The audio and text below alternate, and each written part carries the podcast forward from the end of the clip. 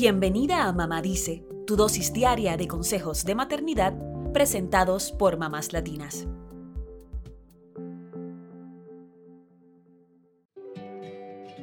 Desde el minuto en que te enteras de que estás embarazada, pasando por las náuseas, las primeras pataditas de tu bebé, hasta los dolores e incomodidades del último trimestre, el embarazo es, sin lugar a dudas, una montaña rusa de emociones. Y todo esto, sumado al alboroto hormonal que sufrimos en esta etapa, puede convertirse en un cóctel explosivo que haga mella en tu autoestima. Por eso es súper importante que te cuides por dentro y por fuera.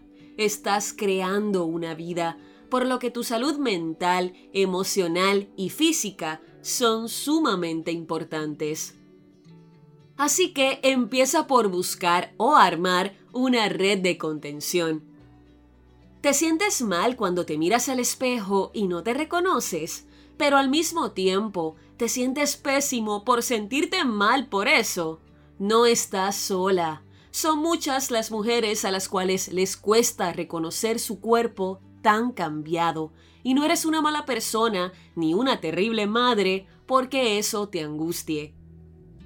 Sin embargo, para que tu autoestima no se vea afectada, es clave que te rodees de otras embarazadas y hagan tribu durante esta etapa. Te sentirás comprendida, acompañada y podrás incluso compartir tus dudas y miedos con ellas que están en la misma situación. También a mover el cuerpo, mamás. El sedentarismo nunca es un buen aliado y mucho menos durante el embarazo.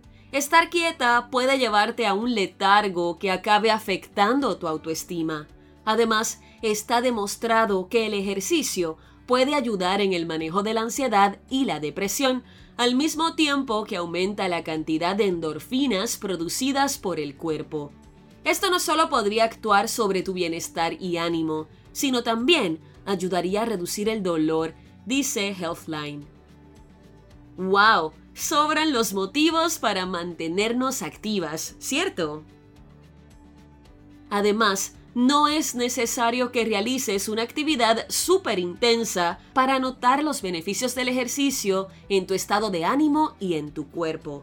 Eso sí, siempre consulta con tu obstetra para que te indique cuál es el ejercicio adecuado para ti. Y ponte metas realistas. Empieza por objetivos pequeños y cada día que los alcances, te sentirás motivada para ir por otro poco más. Otro factor clave para mantener nuestra autoestima en esta bella etapa es comer variado y saludable.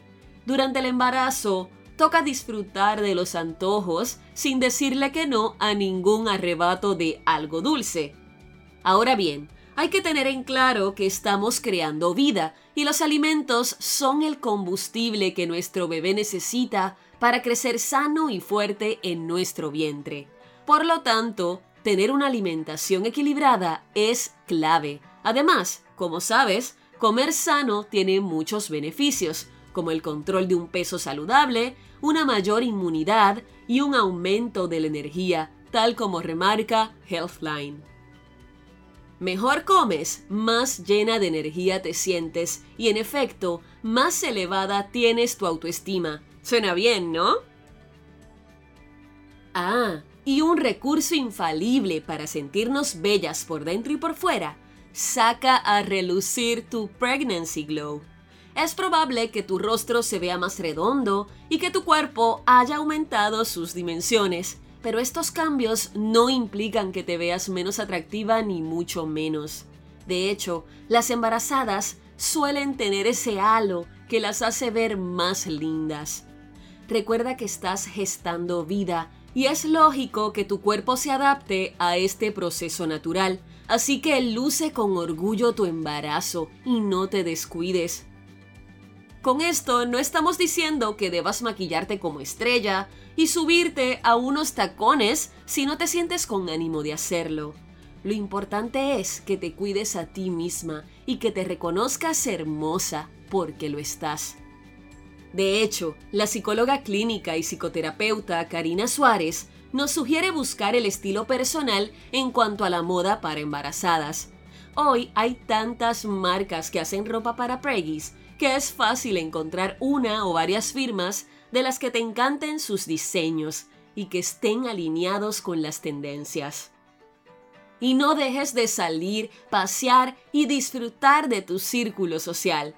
Es posible que el embarazo te lleve a abandonar un poco tu vida social. El sueño que te invade 24/7, las náuseas y los malestares físicos pueden hacer que los planes que antes te divertían ya no lo hagan tanto. Ahora bien, Karina Suárez nos advierte que aunque sea por lapsos de tiempo corto, sigas conviviendo con tu núcleo de amigos y evites aislarte. Siempre encontrarás algún plan que se adecue a tus necesidades en esta etapa.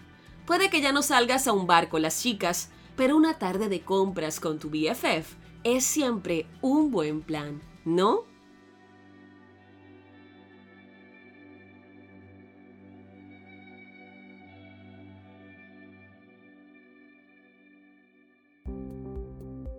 Eso es todo por hoy. Acompáñanos mañana con más consejitos aquí en Mamá Dice y síguenos en mamáslatinas.com, Mamás Latinas en Instagram y Facebook y Mamás Latinas USA en Twitter.